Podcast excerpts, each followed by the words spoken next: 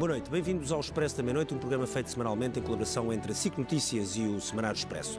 Num dia em que, eh, num momento em que faltam apenas três dias para o célebre 9 de maio, o dia em que a Rússia comemora eh, o aniversário da vitória sobre a Alemanha nazi, o dia em que as tropas eh, soviéticas acabaram por entrar em Berlim e depois levar no tal dia 9 de maio a assinatura de um armistício que na Europa se marca mais a 8 de maio, mas na Rússia a 9 de vida à diferença horária. É também o Dia da Europa e, portanto, está marcada uma sessão especial para o Parlamento Europeu em Estrasburgo, onde vão discursar Roberta Metsola, Ursula von der Leyen e também Emmanuel Macron, que tem nesse dia a sua primeira visita de Estado oficial do segundo mandato a Berlim.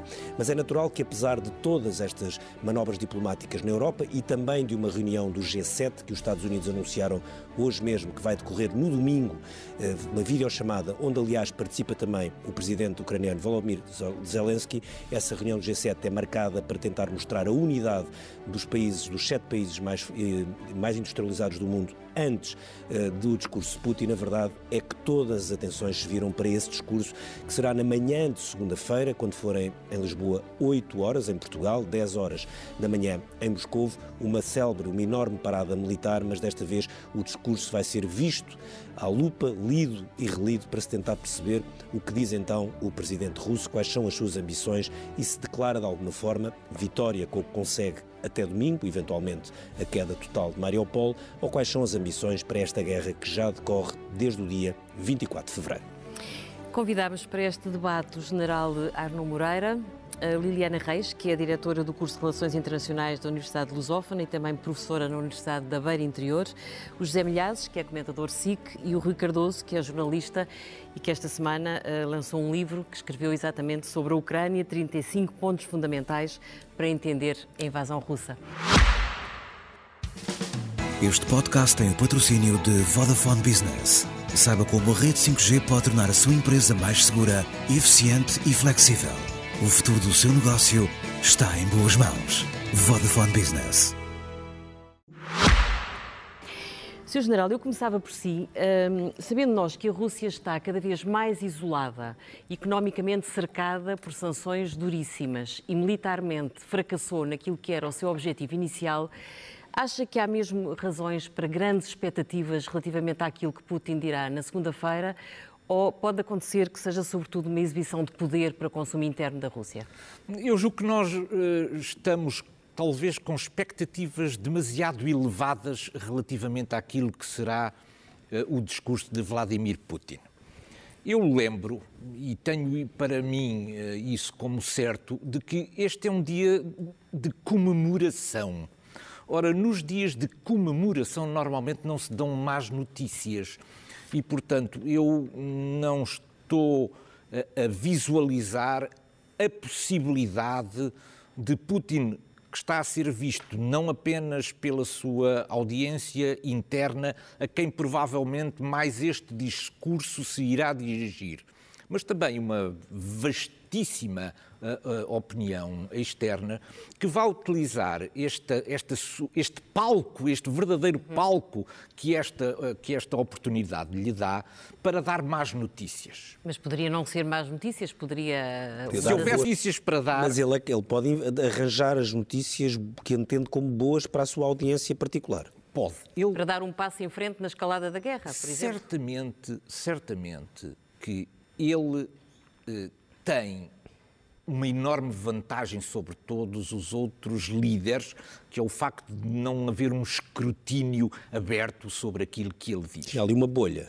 uma bolha gigante, que é um no país enorme, mas é uma... No entanto, do meu ponto de vista, o que ele tem neste discurso é a capacidade de mobilizar. Uhum. Ora, mobilizar não é mobilização. Mobilização é uma coisa muito Hum, difícil de conseguir com num dia de boas notícias. Isto é, a mobilização é mais, é, é mais provável haver uma mobilização num dia em que haja más notícias. Por exemplo, três fragatas são afundadas uh, no Mar Negro. Há uma Ora, a arder, não é? Para dizer estamos a ser atacados. Está, então. Estamos a ser atacados e, portanto, aqui está uma razão substantiva para nós declararmos a mobilização porque estamos a ser atacados.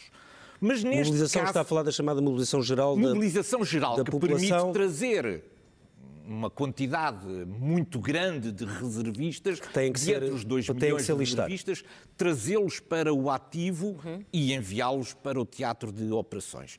Mas, portanto, não é esta mo- mobilização que me parece que ele vai procurar conseguir. O que ele vai procurar é mobilizar o povo Uhum. através uma parada militar ocorre normalmente em momentos de grande exaltação. Bem, na Rússia é todos os dias, nove- todos os anos, a 9 de maio.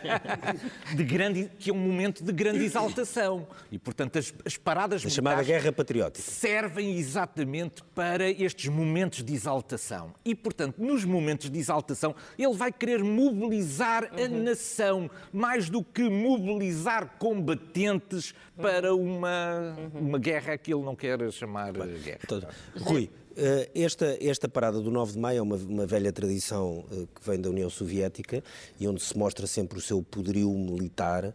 Eh, até já foi, tem, têm estado a ser mostradas imagens dos ensaios gerais, já se mostrou que vai, vai passar aquele avião, que é um avião para o caso de haver uma catástrofe nuclear, que pode ter um centro de comando eh, aéreo. Eh, há forma ainda, a Rússia que está a ser muito exposta nesta guerra, que não está a correr particularmente bem ao exército russo, há maneira de impressionar o resto do, do mundo eh, com uma parada militar.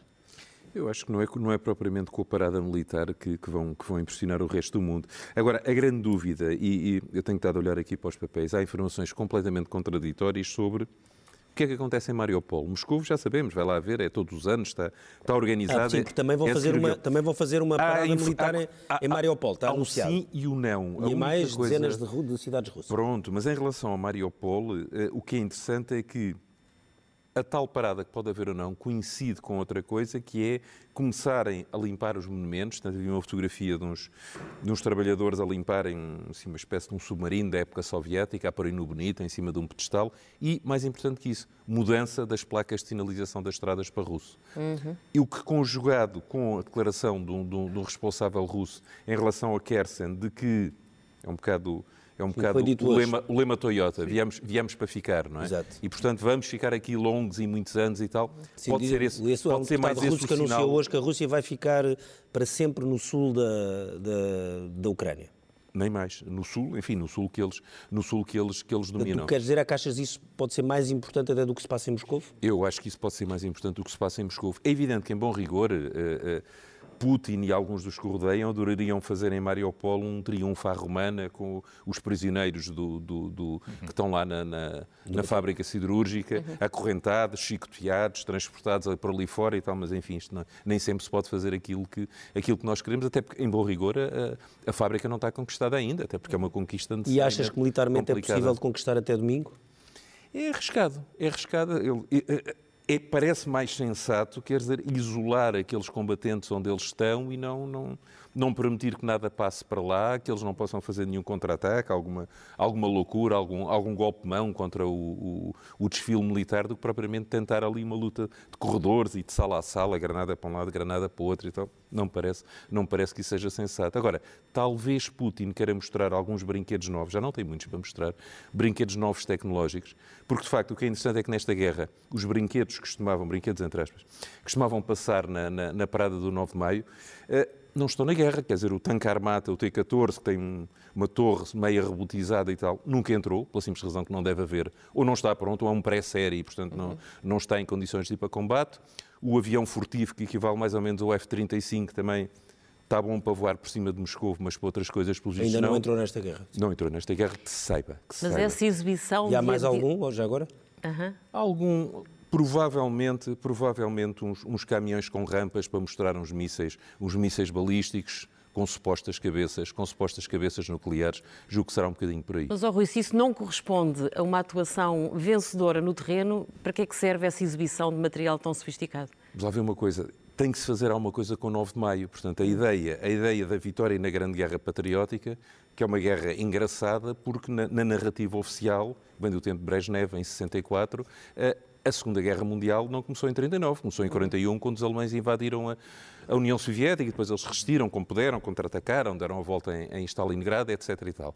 Mas quer dizer, isto esconde uma coisa, uma das várias coisas, mas uma que esconde claramente, é o Pacto Germano-Soviético e as suas cláusulas secretas, nomeadamente as que previam a partilha da Polónia, a anexação dos países bálticos, o ataque à Finlândia, etc. E tal. Portanto, toda a maneira como, como a, a, Segunda Guerra Mundial é contada e, e, e inventada e ritualizada eh, segue um guião, segue um guião muito, muito preciso que qualquer coincidência, qualquer semelhança com os factos é, acaba, por ser, acaba por ser pura coincidência. Uhum. E não é coincidência eles terem fechado a, a memorial, portanto, a, a, ONG que investigava os Gulag e os crimes do Exatamente. stalinismo e essa história toda, bem mesmo a propósito, claro. José Milhazes, concordas que a expectativa para segunda-feira pode estar excessivamente empolada, pelo menos relativamente ao que se vai passar em Moscou? Eu acho que sim. Nesse sentido, eu estou mais... Uh curioso em saber como é que o Putin vai expor a situação no, no terreno, na Ucrânia. O que é que ele vai dizer que as suas tropas fizeram, conquistaram e que resultados daí vieram. Achas que é obrigatório ele referir a guerra na Ucrânia? Claro, isso aí é evidente. É vai referir evidente. de uma maneira provavelmente. É obrigatório. Então, uma vitória, nós estamos a, a a, a celebrar uma vitória contra os nazis e agora não vamos lá meter os neonazis no meio? Tudo, tudo, como o Rui frisou, tudo, aqui há uma cópia muito grande, uh, uh, uma cópia adulterada. Por exemplo, a limpeza dos aliados uh, da Segunda Guerra Mundial. Uhum. Ou outras, por exemplo, o caso do Pacto Molotov-Ribbentrop, que já é posto em causa novamente por alguns estudiosos russos. Eh, e claro que eh, Putin vai tentar, vai tentar arranjar uma fábula para manter este espírito patriótico de que o senhor general falhou. Fa Eu perguntei-te isto porque há pouco o senhor general dizia-me lá fora que não afastava a hipótese de Putin nem sequer falar da, da operação especial na Ucrânia. Bem, isso aí... Acha isso possível? É, é, Vamos lá ver. Isto é uma cerimónia relativamente a uma guerra.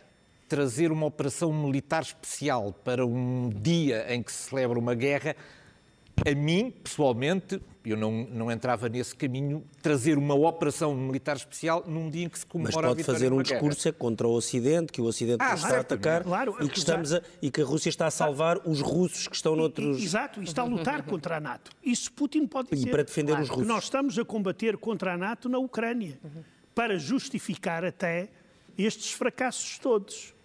Agora, eh, eh, eh, ele vai ter que falar desta guerra porque, pelo simples facto de toda a propaganda russa associar uh, a guerra da Ucrânia ao combate ao nazismo, tal como fez o Exército Vermelho, que é o que eles estão a vender, por e simplesmente.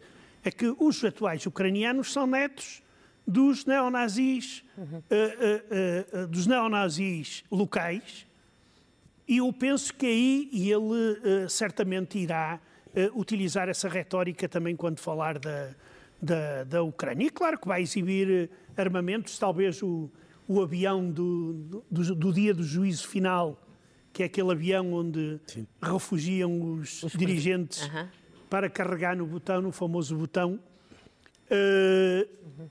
Há quem diga que os russos vão mostrar um novo modelo, um modelo mais moderno, e que se for o antigo, o Il-86, foi mostrado, por exemplo, o ano passado, então isso significa que o novo ainda não está pronto e se calhar é só projeto.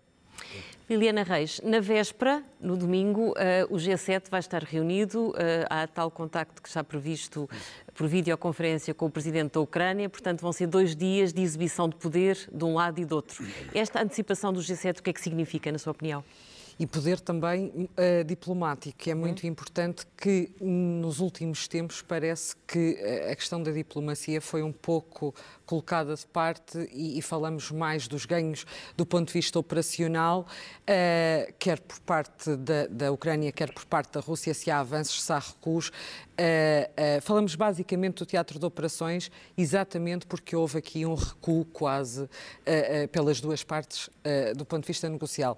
Agora, esta deslocação para o G7 também vem confirmar uma maior proximidade do Zelensky neste momento aos Estados Unidos. Que ele vai entrar por, por, na videochamada de, com, os, com, os, com, os, com, os, outros líderes do G7. Exatamente. Uh, uh, se inicialmente Zelensky procurou uma aproximação maior à União Europeia, neste momento, e exatamente porque começa a perceber que pode haver alguma dissensão, não, não, queria dizer quebra da unidade, mas pelo menos aqui uma lógica de geometria variável no quadro da própria União Europeia.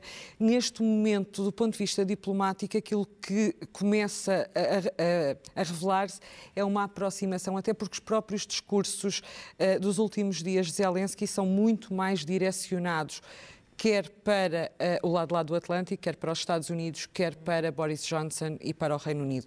Há aqui quase uma identificação de Zelensky que o mundo ocidental é liderado não pela União Europeia, mas sobretudo pelos Estados Unidos e pelo. Agora no G7 há países europeus. É? Exatamente, é? mas. Três uh... são da União Europeia, a Alemanha, a França e a Itália. Mas repare, eh, e eu acho isto muito curioso. Nós... É os Estados Unidos, o Canadá, é o Reino Unido que saiu. Exatamente. Mas nós falamos muito, e aliás temos-lo feito nos últimos dias a propósito da celebração do 9 de Maio, porque o 9 de Maio que falamos é exatamente o de 45 e não o de 50, mas nós, no dia seguinte, na segunda-feira, celebramos também a Declaração Schuman e o Dia da Europa. Que é no mesmo dia, dia 9 de Maio. Exatamente, é, cinco, é com um hiato de 5 anos. E há esta sessão no Parlamento Europeu, em Estrasburgo, e à noite Macron, ao fim da tarde, vai vai visitar Scholz e jantam juntos para tentar mostrar que o eixo franco-alemão funciona. funciona. Embora neste momento o eixo franco-alemão é como aqueles tanques russos que estão ali à beira da estrada, tem um bocado desse ar. Exatamente. E, e, é exatamente por isso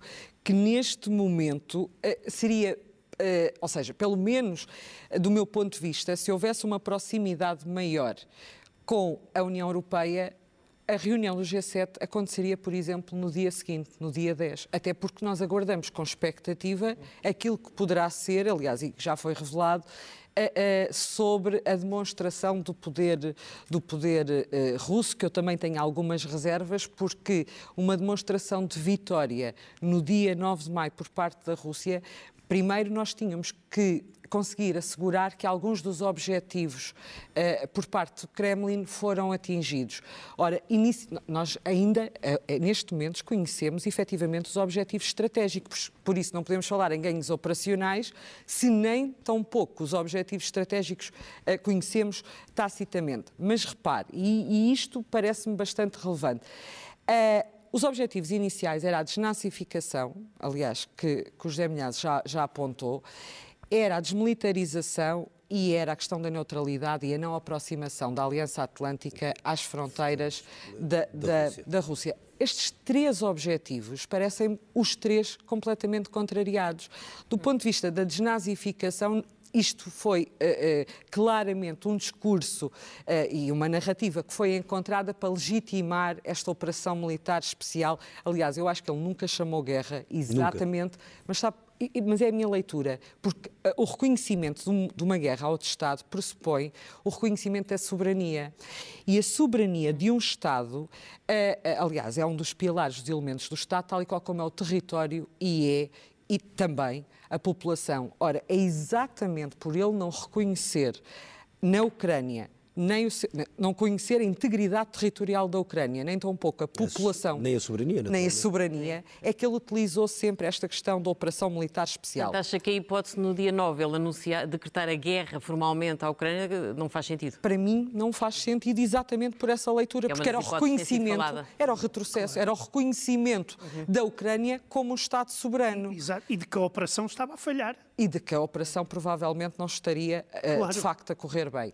A desnazificação, por isso, e, esta leitura, aquilo que uh, traduz é quase o nacionalismo ucraniano que ele contrariava. Aliás, ele chamava nazis aos nacionalistas ucranianos. E de repente tem uma Sobretudo grande porcentagem da população nacionalista. Exatamente. Ou seja, o nacionalismo pró ucraniano cresceu claramente desde dia 24 de fevereiro. Por isso, so, segundo esta leitura, há uma maior aproximação aos nazis uh, e ao crescimento dos nazis ucranianos, segundo a sua uh, retórica. Depois, a questão da desmilitarização. Não me parece que a Ucrânia, antes não. de 24 de fevereiro, tivesse tão militarizada está como está hoje. E muito melhor eh, equipada. E é? muito melhor. E o que vem aí dos Estados Unidos é impressionante. Exatamente. Uhum. Em relação ao terceiro, a questão da, da neutralidade da Ucrânia, não aproximação. Provavelmente a Finlândia e a Suécia, agora em junho, apresentarão no, no Conselho uh, da, da Aliança Atlântica de Madrid a sua adesão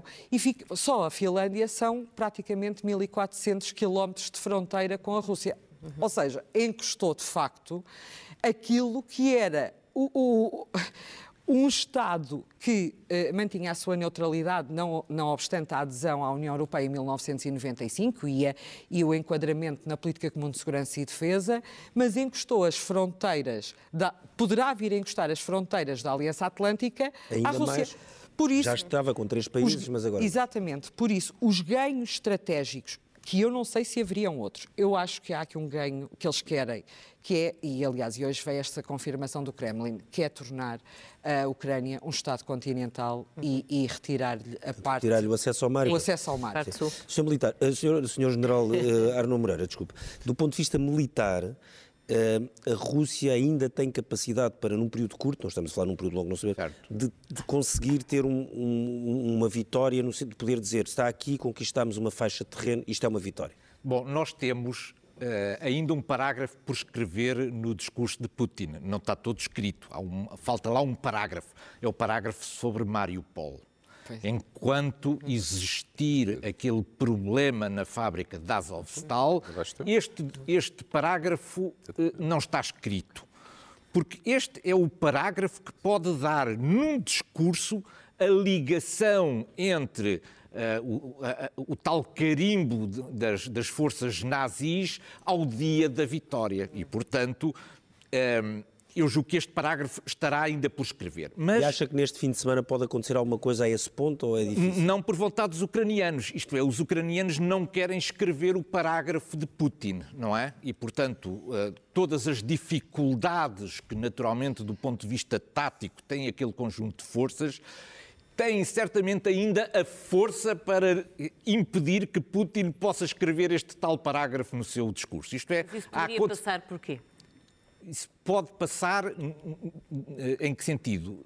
Quer dizer, o que é que poderia ser o tal acontecimento que, que marcaria? Eh, não, eu, eu, julgo que não há nenhum acontecimento do ponto de vista daquilo que é a previsão das operações militares em curso que possa, digamos, simbolizar uma vitória do ponto de vista militar. É claro que os russos têm ao longo destes, eh, destes dois meses de combate, conseguiram conquistar uma faixa de cerca de 100 quilómetros uhum. de, de, de, de terreno, mas não é 100 quilómetros, do ponto de vista operacional, não é uma área de segurança para fazer uh, operações os 100 quilómetros, em 4 ou 5 dias, as forças ucranianas, através de um conjunto de contra-ataques em Kharkiv, recuperaram cerca de 40 quilómetros. Portanto, vejamos que os 100 quilómetros, como, digamos, objetivo final Digamos que eh, eh, se a Rússia quisesse como objetivo final ficar nesta faixa dos 100 km, corria enormes riscos do ponto de vista operacional. Para não correr riscos do ponto de vista operacional, as forças russas teriam que ter capacidade de encostar ao Dnieper, porque o Dnieper é um rio que tem dificuldades naturais de transposição. E, portanto, não deixar que houvesse forças eh, suficientemente poderosas ucranianas a leste do Dnieper que servissem de bolsa inicial para uma eventual reconquista de território. Portanto, do ponto de vista operacional, esta faixa de 100 km não interessa verdadeiramente uhum. muito. O que interessaria seria uma capacidade de encostar as forças ucranianas, ou fazer as forças ucranianas passar para ocidente do Dnieper. No entanto, os desenvolvimentos de natureza tática e operacional que temos assistido nos, nos últimos dias mostram que, bom, até dia 9 é absolutamente impossível. impossível e que o ímpeto que têm as forças russas demonstrado no Donbass não parecem mostrar que exista uma capacidade, não é falta de vontade, é? não é falta de vontade, é que haja uma capacidade em eu poder fazer. Porquê? Por causa dos ucranianos. Porque nós estamos sempre a discutir isto como, digamos, as fragilidades inerentes ao exército russo. Mas essas fragilidades são expostas são força, ucranianas. Diga, é, as forças mas diga-me uma coisa, Sr. General. estão, que estão a defender das o- forças ucranianas e do material, do equipamento militar e das armas que lhe tem sido fornecido. Ou seja, nota-se já, eh, é, é evidente que a utilização de algum material que entretanto está a chegar, e algum ainda aparentemente mais poderoso vai chegar nos próximos tempos, isso já isso tem impacto na guerra no dia-a-dia. Eu vou-lhe dar um, um número que acho que é muito importante e esclarecedor. Por cada carro de combate que as forças russas têm em território ucraniano, só os Estados Unidos já forneceram 10 sistemas anticarro Javelin. Por cada carro de combate. Ora, uma, uma tropa suficientemente destra na utilização do Javelin só falha 20 em cada 300 disparos. O que significa que se estes carros de combate passarem em frente dos Javelin, a possibilidade de sobreviverem é muito pequena. Portanto, estamos a ver já a quanti... para cada carro de combate existente, já existem 10 sistemas anticarros Javelin fornecidos Como nestes Estados Unidos. ataques navais, nota-se aparentemente as armas inglesas, não é? Os, os mísseis Neptuno. Não, não... Os Neptunos são Neptuno de são- desenvolvimento são ucranianos. ucraniano. Ah, são desenvolvimento sim, Exatamente. É, é o único Pensava míssil mais conhecido que, que a Rússia não sabia que os ucranianos estavam a aperfeiçoar o Neptuno a este nível e dizem que o navio que hoje foi atingido foi também por um, Um Neptuno. míssil Neptuno, embora não haja confirmação ainda de que tal eh, tenha acontecido. Mas aqui em relação ao que, se me permites, em relação àquilo que o Sr. General disse, eu estou perfeitamente de acordo consigo, Sr. General. Só que existe uma coisa, existe um romance chamado 1984 que transforma transforma isso tudo que o Sr. General disse. Quer dizer, transforma derrotas em gloriosas vitórias. Certo, certo, certo. Mas, mas nós, como analistas, aqui não estamos como população russa, não é? Quer dizer, eh, eu, posso, eu, como população russa, até posso estar convencido disto, mas eu, como analista, é impossível convencerem-me convencerem disso, não é? Convencerem-me desse excelente. Ah, é, é, desses sim, excelentes mas aqui, no caso, a importância aqui é a forma de despertar Certo, a claro. opinião pública russa. Sim, certo. Que neste momento está completamente, mas completamente alienada. Quer dizer, a, a esmagadora maioria de- dos russos estão completamente alienados, não sabem o que se passa na frente de combate, continuam a não saber. Claro. Rui, do ponto de vista eh, do equipamento militar, eh, ao longo destes meses, eh, nota-se muito, é evidente que os ucranianos estão agora muito melhor armados e isso tem impacto no, no- no combate, ao ponto de, segundo se diz, de própria Casa Branca, já falar numa vitória da Ucrânia ou numa derrota da Rússia. Vamos lá ver. Na primeira fase, o material que eles receberam era adequado ao tipo de guerra que os russos estavam a fazer e à maneira como eles a contrariavam. Ou seja, quando os russos parece não conheciam o terreno em que estavam, portanto, se dá a Rasputícia, que é a estação da- dos lamaçais e, de- e dos, e dos nevões e tal, e eles têm que afunilar o avanço dos blindados pela- pela- pelas estradas pavimentadas, isso permite a equipas pequenas, epá, grupos de 10, 12 gajos, dirigidos por um sargento, por um, por um alferes, com os tais eh, mísseis antitanque, aparecerem, desaparecerem, com a vantagem que aquilo dispara e é tipo Bobby vai à procura do alvo sozinho. E depois também não vai em tiro tenso, vai fazer uma, uma trajetória parabólica e vai atacar de cima para baixo onde o tanque é vulnerável. Pronto. Nesta primeira fase isto correu às mil maravilhas.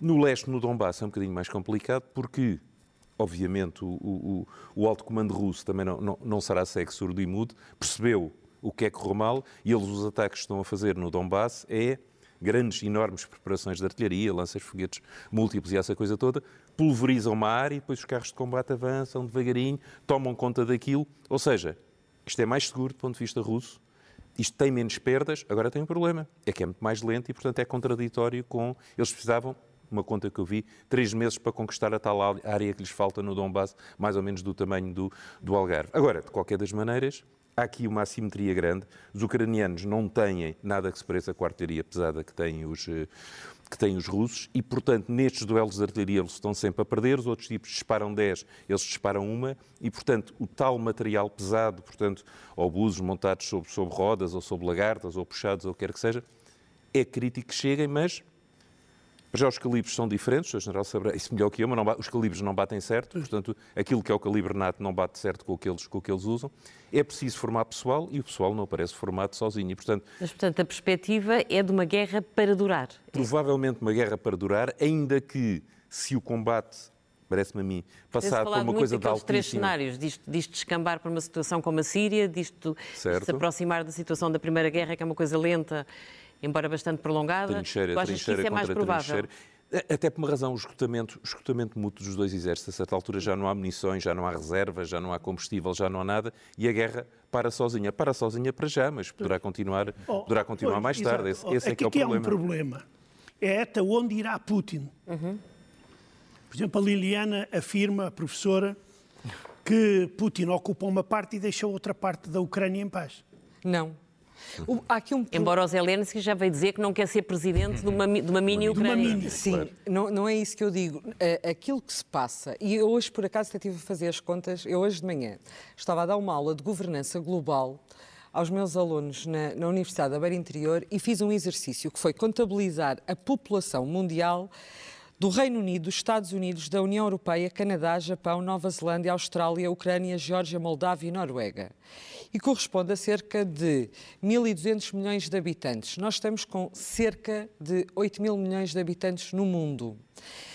E aquilo que pode começar, e, e, por isso é que aquilo, uh, o curso da guerra, do ponto de vista uh, operacional, é muito importante, porque eu nunca vi, e tenho vindo a referir isso, nenhum país perdedor a impor condições de paz aos vencedores. E por isso é que é tão importante uh, o Ocidente, e, e, os Estados Unidos e o Reino Unido já perceberam isso claramente, continuarem a alimentar uh, uh, a Ucrânia exatamente para obterem a vitória. Porquê? Porque nós não sabemos sequer a parte do Sul, sequer a Ucrânia, sequer a Transnistria, sequer Uh, aliás, esta semana houve um ensaio em Kaliningrado, uh, curiosamente terra de Kant, uh, quando era Königsberg, e aquilo que nós temos que entender é que, do ponto de vista demográfico, a ordem global já não está favorável ao, à ordem liberal ocidental, à Pax Democrática. Uhum. Porque nós pensávamos exatamente que os Estados Sim, com... se somarmos os países que se abstiveram ao lado da, exatamente. da Rússia, estão vários países com maior população do mundo. Basta estar a China e a Índia é. exatamente. e por aí fora, e depois somam vários países africanos e outros e países e está, está uma grande parte da população mundial. Exatamente. E isto é muito relevante porque porque, do ponto de vista da, da organização, até das próprias relações internacionais, Uh, no quadro pós-Guerra Fria, aliás, pós-Segunda Guerra Mundial e confirmado no pós-Guerra Fria, nós analisávamos sempre em termos de polaridade. E a polaridade assenta no poder dos Estados.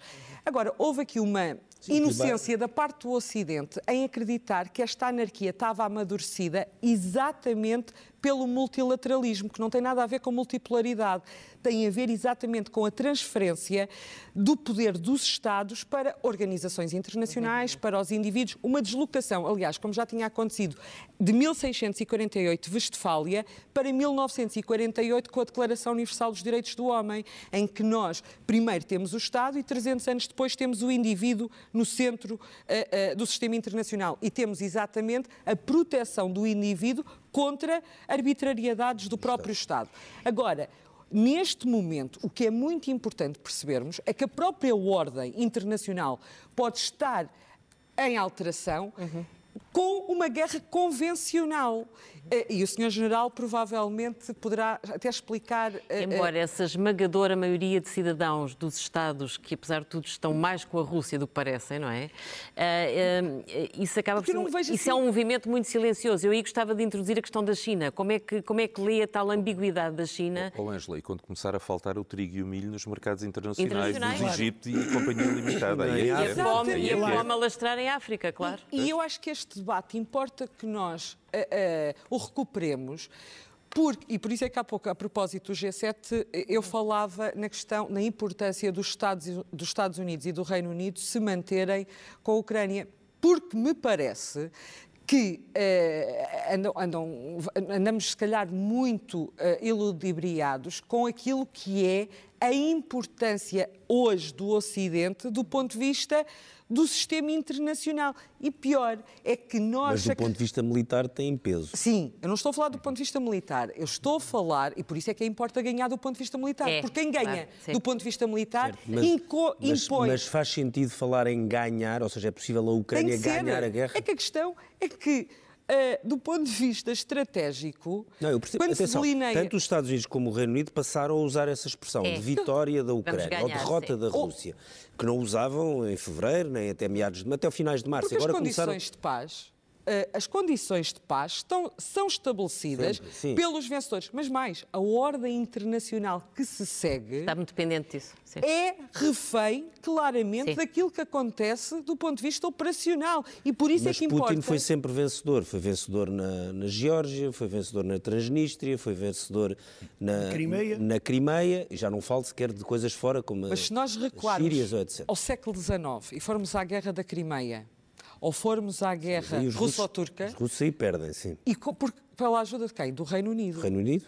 E não só, foram mais uns quantos. Mas o Reino Unido sempre. Exatamente, mas o Reino Unido sempre foi importantíssimo, exatamente por reconhecer a importância do Estreito de Bósforo e do Estreito de Dardanelos e dizer, ok, até podem controlar o Mar Negro. Sim, mas aí O, ex- o exército russo foi derrotado por, por um exército, por exércitos que tinham sido altamente modernizados pela, pela, pela Revolução Industrial. Exatamente, mas a, a importância do Reino Unido na contenção do Império Russo e, nomeadamente, no apoio ao Império Otomano, Tomando, sim. Uh, para não passar para sul foi crucial. Aliás, a Turquia uh, a entrar para a Aliança Atlântica em 1952, três anos logo após a sua fundação, e, e manter-se até hoje como um dos aliados preferenciais, não é uh, uh, despiciente. É exatamente.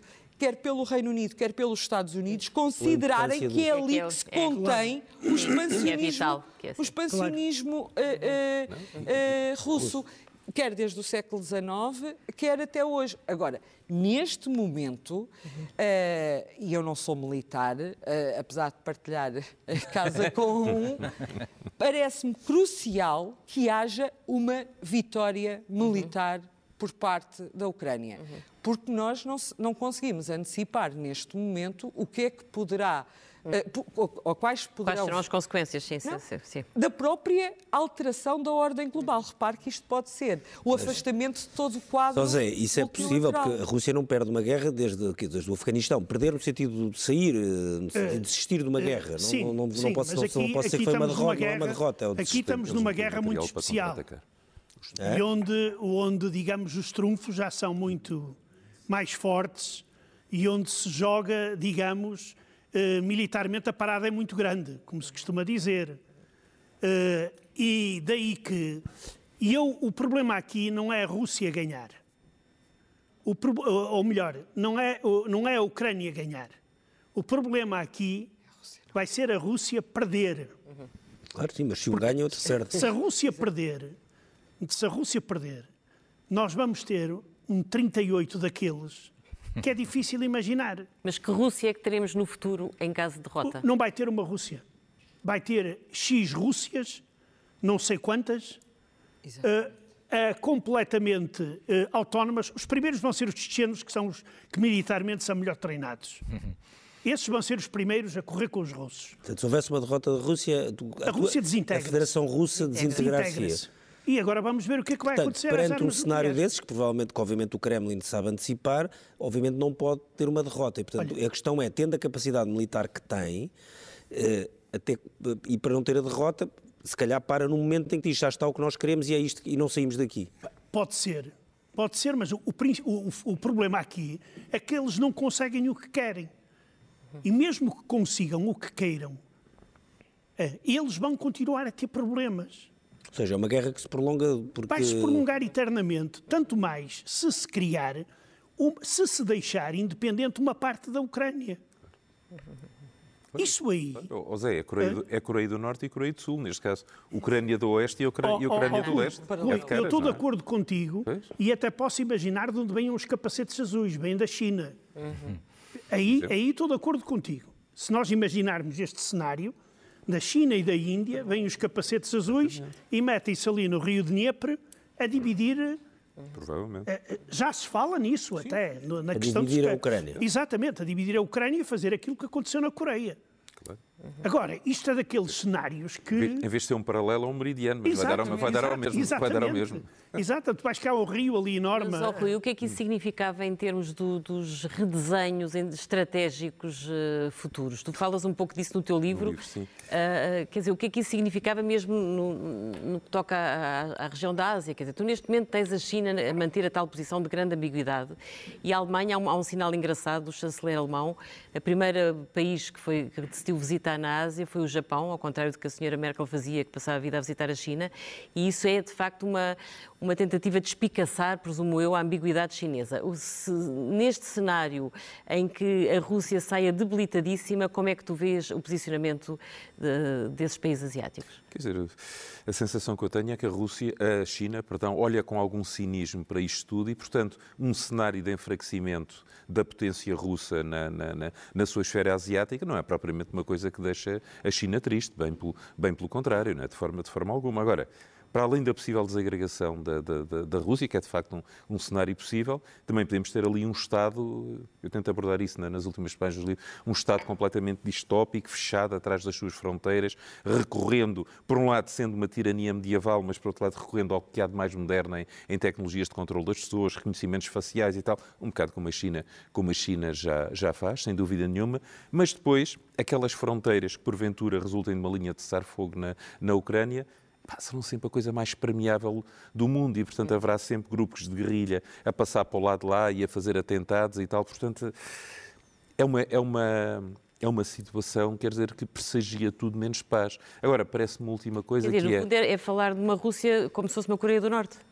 de uma Rússia como uma Coreia do Norte, mas em formato XXL, porque é um bocado mais comprida, apesar de tudo. Mas do ponto de vista da irrelevância Embora do diplomática, ponto- do, sim, do mas do ponto de isolamento, vista etc. comercial Do isolamento. tem, tem muita coisa para, com que trabalhar, não é? Como se vê, aliás, na, na questão do embargo do petróleo, embora eh, Mas tem que o vender- que demora. tem que tem que o vender a alguém, Sim, apesar e de tudo, demora não é? há tempo e tem que Claro. se construir oleodutos e por aí fora, mas há Mas tem não para é a China, tem para a Índia, é? tem para a África, tem para a América Latina, tem muitas alternativas para ter parceiros comerciais. Isso aí, aquilo que a Liana disse, que é num, num- num mundo onde há quase 8 mil milhões É. de pessoas, eh, há e, eh, muitos milhões, muitos milhares de milhões estão eh, na Indonésia, na Índia, na, na China, na Nigéria, na África do Sul, no Brasil, muitos mais do que, do que estão. Sim, mas isso é. Embora isso isso- é, Oh, Ricardo, Agora, mas oficialmente- é ironicamente, ironicamente foi nesses sobre países. É foi nesses países que os Estados Unidos andaram a fazer um esforço logístico desgraçado a comprar material e, e munições dos calibres do Pacto de Varsóvia para fornecer aos ucranianos, porque enquanto não chega o material do Ocidente, eles têm que trabalhar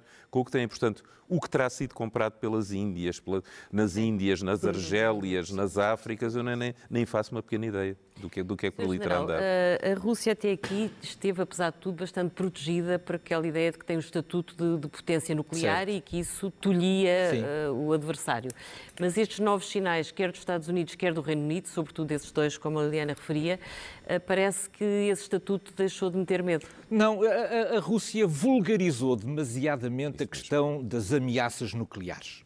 E vulgarizou de tal maneira no seu discurso, quer oficial, quer oficioso, que acabou por induzir no Ocidente uma espécie de já estamos vacinados contra isto.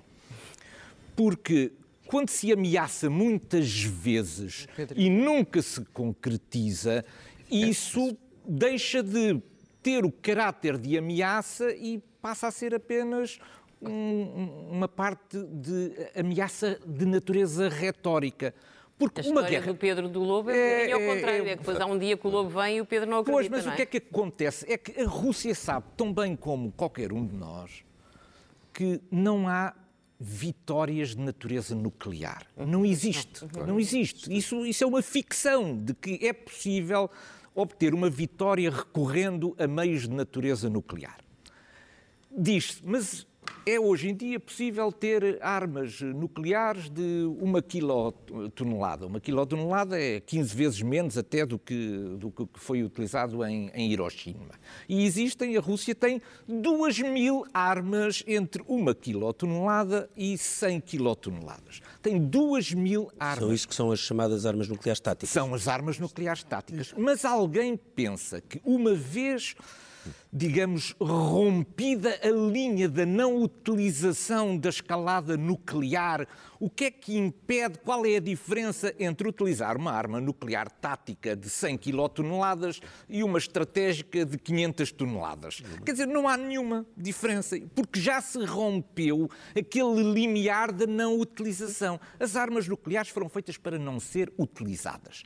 A Rússia sabe disso e nos últimos, nas últimas horas, aliás, há um conjunto já de discursos da Rússia uh, oficiais dizendo que não, efetivamente, não está previsto na doutrina militar russa o emprego de armas nucleares nesta situação da Ucrânia. Senhor Portanto, General, a invasão também não estava, não estava prevista. Está prevista, sim, está prevista não, não, naquilo não, que é. Mas os russos diziam, até o último dia, nós invadir a Ucrânia. Não, mas na doutrina, eu estou a falar ah, na doutrina. Bem, a na doutrina... doutrina russa, na doutrina russa. Na doutrina russa, sim. o emprego de armas de natureza nuclear é feito contra uma ameaça externa que se, eh, que, que, que, que, se possa vir, digamos, a exercer sobre isso. Ora, nós temos sido, nós, Ocidente, temos sido muito cuidadosos nisto, Primeiro, a afirmar que nós não estamos em guerra com a Rússia.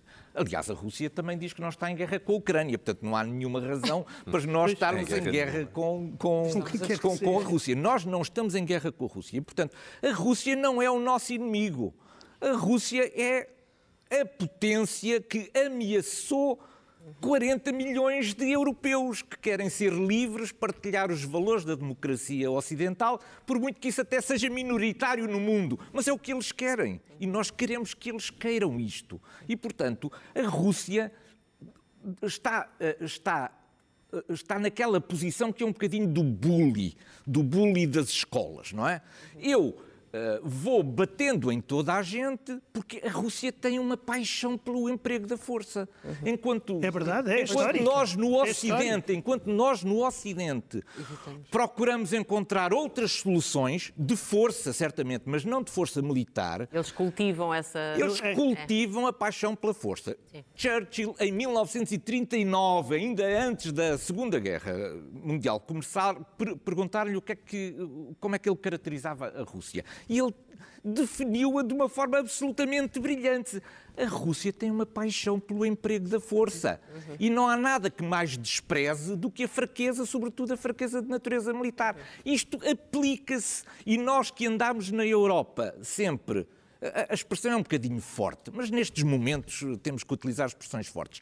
Nós andamos de joelhos perante aquilo que era o dogma da segurança da Rússia. É verdade. Pois era. É verdade, Sempre, porque tudo o que dizíamos, é. tudo o que fazíamos, tudo o que pensávamos, tudo o que escrevíamos, de alguma maneira podia, de alguma maneira, afetar a questão do dogma da segurança russa.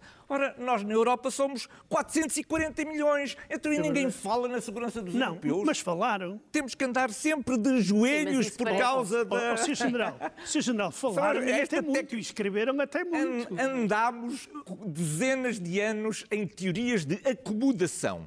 De tal maneira que em 2008, foi. quando foi a invasão foi. da Geórgia, até uh, Hillary Clinton ofereceu um botãozinho que era o botão do reset, como quem diz vocês invadiram a Geórgia, fizeram mal, mas nós estamos disponíveis para esquecer. Andámos de joelhos durante o 40 anos. 14 abdicando daquilo que é fundamental nos Estados, que é a proteção dos seus cidadãos e da sua segurança. E nós somos 440 milhões. Liliana, sim, Liliana, queria perguntar uma coisa, que é, surpreendeu o facto de, dos Estados Unidos já dizerem abertamente, ou pelo menos libertarem informação de que estão a ajudar mesmo, para além de ajudarem militarmente, do ponto de vista de equipamento também, com localizações geográficas. Eh, foi divulgado que a maior parte dos, dos, enfim, dos generais russos que foram mortos, terão sido 12, foi com ajuda da intelligence, de, intelligence portanto, da, dos serviços de informação Sim. americanos e ingleses também no ataque ao, ao, à, àquela, à fragata. Eh, surpreende isso, porque isso é, é, assumir que estão mesmo a dar eh, informações em tempo real, de alta precisão. Não, não me surpreendeu, até pelas palavras de Nancy Pelosi no último fim de semana, a dizer que ali era a fronteira do mundo livre, uhum. exatamente eh, naquilo que eu falava há pouco. Que é a, questão... tal mudança que os Estados Unidos e o Reino Unido fizeram. Exatamente. Uh, o senhor general há pouco falava numa questão que eu não deixei de apontar, é que até do ponto de vista, e, e isto deve ser sublinhado, até do ponto de vista daquilo que era o paradigma dominante nas relações internacionais, nós quase que abandonámos o estudo da guerra e a polomologia para os estudos de segurança. E começámos a introduzir novas variáveis de segurança que são cruciais e, e, e isso refletiu-se até nos documentos estratégicos e falo, por exemplo, na estratégia global da União Europeia 2016, no mesmo mês em que nós temos o Brexit. Repare que no mesmo mês do mesmo ano em que nós tínhamos a, a, a amputação não apenas do Estado com mais capacidades militares da União Europeia, mas também um dos membros permanentes do Conselho de Segurança, nós Uh, uh, lançamos uma estratégia global para a União Europeia muito pouco focada na ameaça a leste uhum. e muito mais preocupada com o espaço a sul, nomeadamente com os desafios migratórios, com as alterações climáticas e tudo mais. Agora lançámos a bússola estratégica, aliás, que, que a presidência uh, portuguesa do Conselho da União Europeia no ano passado teve em mãos também o debate e até algum recuo ao nível da ambição do ponto de vista operacional que eu falava consigo lá fora. Uh, o, o, headline goal de Helsínquia tinha um objetivo do ponto de vista da projeção de força muito mais ambicioso do que tem a própria bússola estratégica. Uhum. Aquilo que é uh, importante que nós uh, recuperemos é que o realismo, e nomeadamente o quadro da anarquia e a sobrevivência de unidades políticas chamadas Estados, foi novamente uhum posto em causa. Exato. E, olha, eu, eu, eu, dizia uma coisa temos muito só, interessante. Temos que acelerar, temos Deixa-me só dizer isto. Diga. Eu dizia uma coisa muito interessante. Enquanto nós andámos a ler Saint-Exupéry e o Príncipezinho às nossas crianças, eles andavam a ensinar a virtude do príncipe de Maquiavel do outro lado do mundo. e, e isso... Mas isto é verdade. Ou, ou Sun Tzu. Oh, exatamente. E isto, em muitas. Ou Stalin.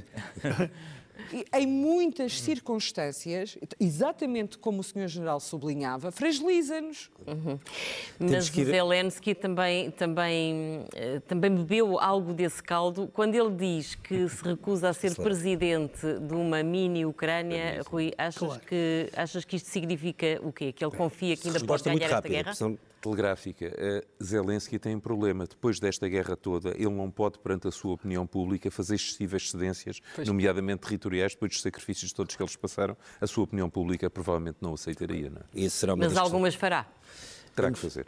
Vamos esperar ver como é que corre este fim de semana, em que temos que ir acompanhando uh, se há ou não há uma grande evolução na guerra, já que o dia 9 de maio acaba por ser um dia simbólico, simbólico para a Rússia, simbólico para a Europa, porque é também o dia da Europa. Na véspera, já dissemos aqui, reunião extraordinária dos líderes do G7 por videoconferência, uh, uh, em que também participa o presidente ucraniano Volodymyr Zelensky. Vamos às primeiras páginas do Expresso, que já está na banca desde esta manhã.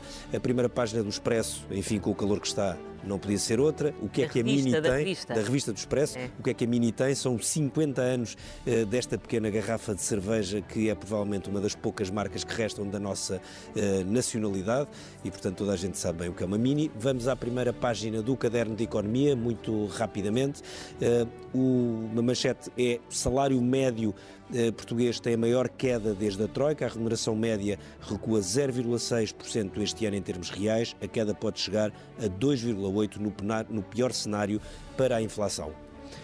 Primeira página do Expresso. O primeiro caderno dá sequência à notícia da semana passada dos russos de Setúbal que estão a receber os refugiados ucranianos e diz que as secretas que vigiam esses russos estão, eh, já vigiam esses russos de Setúbal desde 2014. O SIS monitoriza movimentações desde a invasão da Crimeia. Espiões russos têm sido detectados a observar instalações militares em Portugal e a Câmara de Setúbal pode cair. A Web Summit não avisou Lisboa que ia para o Rio. O líder do encontro digital eh, vai repartir exatamente o evento entre entre eh, Lisboa e uma cidade brasileira e Carlos Moedas, presidente da Câmara de Lisboa, não gostou porque o desdobramento do evento deverá fazer cair eh, fortemente o número de visitas. Quanto aos salários, vão ter a maior queda desde a Troika e os sindicatos recusam acordo na concertação social sem aumentos no Estado. Temos depois uma entrevista com o Presidente da Câmara do Porto, Rui Moreira, que diz que esta descentralização não lembra ao diabo, está cada vez mais distante da descentralização. Os brasileiros não vão querer o coração de Dom Pedro IV, levar do, de, uma, de uma igreja do Porto para o Brasil, isto a propósito do bicentenário da independência que levará Marcelo Rebelo de Sousa a discursar no Congresso Brasileiro. E há também uma notícia sobre saúde. Há 7 mil enfermeiros que apontam falhas graves nos hospitais. O inquérito da Universidade Nova e do Técnico reflete dificuldades, desgaste e diz até que deixam ou podem deixar doentes em risco. Termina aqui o Expresso da Meia-Noite. Nós voltamos dentro de uma semana. Até para a semana.